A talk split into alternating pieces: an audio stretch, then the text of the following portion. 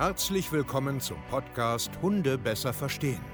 Wir wollen hier authentisch und ehrlich unser Wissen vermitteln, damit euer Leben mit Hund wieder harmonischer wird. Heutzutage gibt es mehr Informationen über Hunde als je zuvor.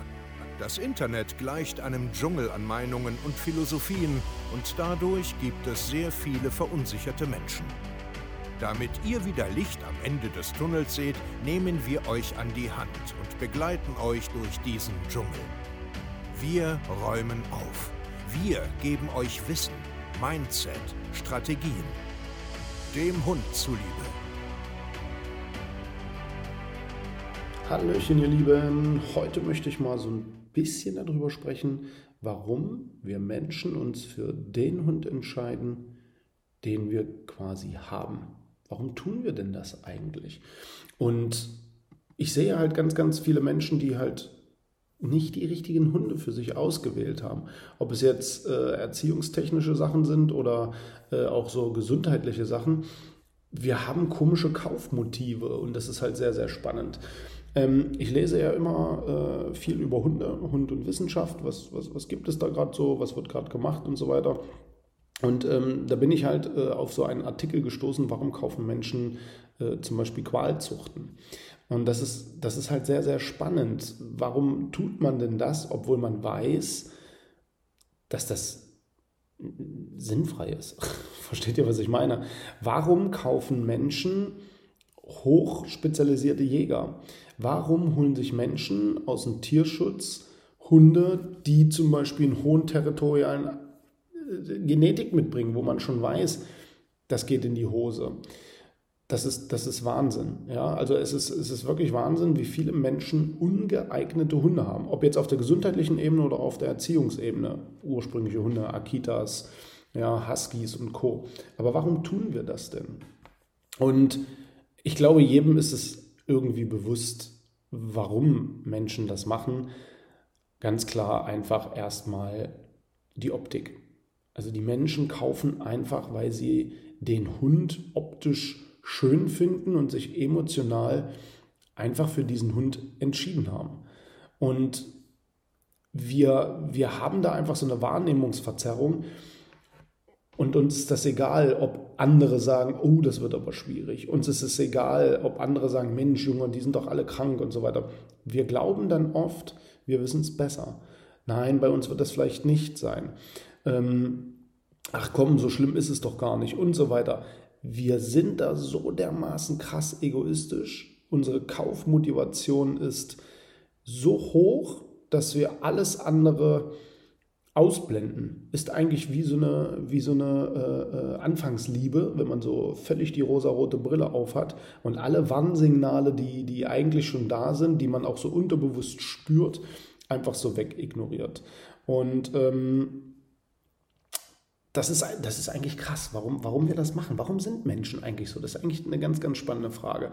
Und am Ende ist es so, weil wir uns wahrscheinlich ja auch irgendwie selbst belohnen wollen. Ja, weil wir einfach sagen, nee, ich möchte aber gern so ein. Man hat so eine, so eine, so eine Vorstellung im Kopf oh, so ein Akita, Mann, die sind optisch so schön, der lief im Hollywood-Film. Oder so ein Husky, Mann, der ist so richtig schön, so nordisch, das ist nur so ein richtiger Hund, so richtig Natur.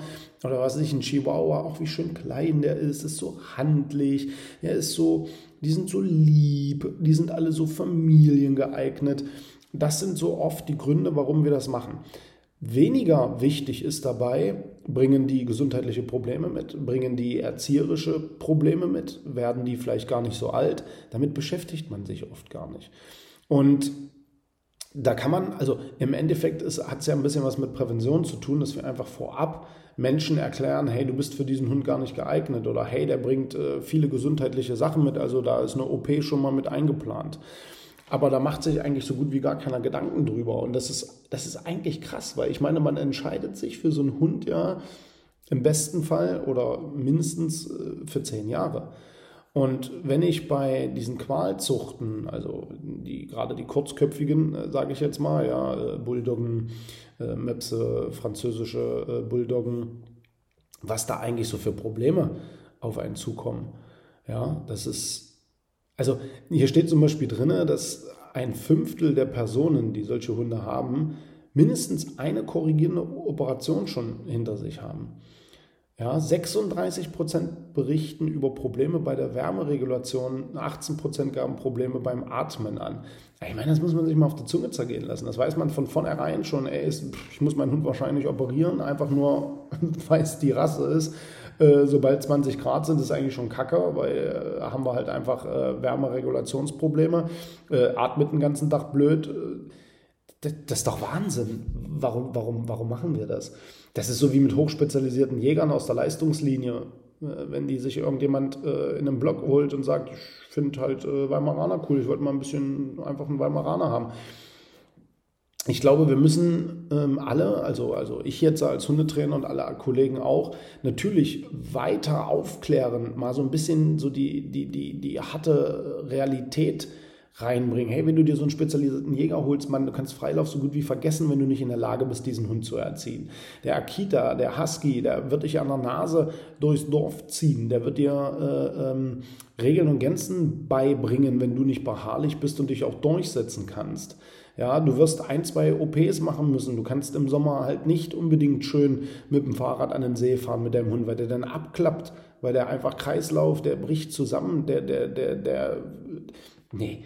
Und ich glaube, da muss man einfach viel deutlicher den Menschen immer und immer und immer wieder erklären. Und vor allen Dingen muss der, ist der Gesetzgeber auch gefragt, auf Zuchten und so weiter da auch Einfluss zu nehmen und irgendwie da Sachen zu sagen, hey, das, das funktioniert hier so nicht mehr. Diese Hunde, die sind ja übertrieben kaum noch lebensfähig. Also du kommst auf die Welt und bist eigentlich schon krank. Und das ist doch, das ist doch Kacke.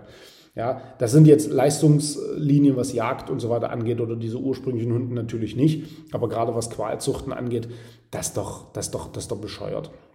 Und Natürlich ist es nicht meine Aufgabe, Menschen jetzt hier zu bekehren und zu sagen, du darfst das alles nicht mehr, sondern ich bin eher der Meinung, dass man halt sensibilisieren muss und halt gucken muss, hey, du tust dem Hund keinen Gefallen, hey, du tust dir keinen Gefallen, du tust deinem Portemonnaie keinen Gefallen, du tust der Umwelt keinen Gefallen, denk doch einfach mal bitte nach.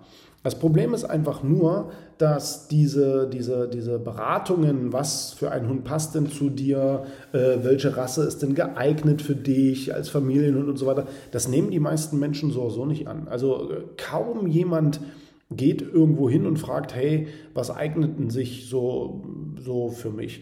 Und am Ende ist es auch schwer zu sagen, weil dafür müsste man dich als Mensch dann auch erstmal kennenlernen. Also deswegen bin ich ja immer der Meinung, sollten alle Menschen da draußen lernen, sich selbst auch ein bisschen zu reflektieren und sich selbst ein bisschen einzuschätzen.